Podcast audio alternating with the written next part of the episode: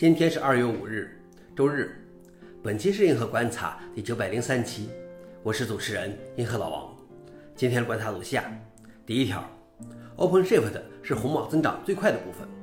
红帽也许是最著名的 Linux 操作系统供应商，但该公司的 OpenShift 平台才是其增长最快的部分。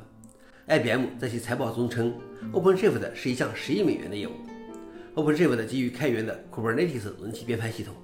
这是红帽将商业和开源结合起来，为所有参与者带来利益的又一个例子。消息来源：WinterBeat。老王点评：虽然知道操作系统厂商都逐渐扩展其盈利方向，但是我还是为 OpenShift 的发展而吃惊。第二条是 Facebook 被指秘密耗尽用户的电池，以测试功能或问题的名义，比如测试应用程序运行速度或图像加载方式，偷偷耗尽某人的手机电量。这种做法被称为负测试。因为前菲斯不可雇员因拒绝执行复测试而被解雇。他被告知，这样通过伤害少数人可以帮助更多的人。消息来源：纽约时报。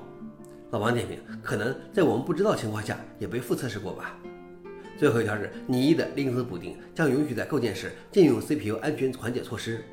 如果想避免内核中不断增加的 CPU 安全缓解措施及其相关的性能开销，有一个拟议的 Linux 内核补丁将提供一个新的 Keyconfigure 构建时选项。来构建一个不安全的内核。之前有一个等同的 Linux 内核启动参数 Mitigation of，可以允许在运行时禁用针对这些 CPU 问题的各种内核内安全缓解措施。这个新的构建选项可以避免启动时忘记设置该内核参数。消息来源 f o r u n i x 老王认为，虽然在生产环境或对安全有严格要求的环境中应该坚持启用这些安全缓解措施，但也可见这些缓解措施对性能的损耗不小。好了，以上就是今天的硬核观察。想了解视频的详情，请访问随附链接。谢谢大家，我们明天见。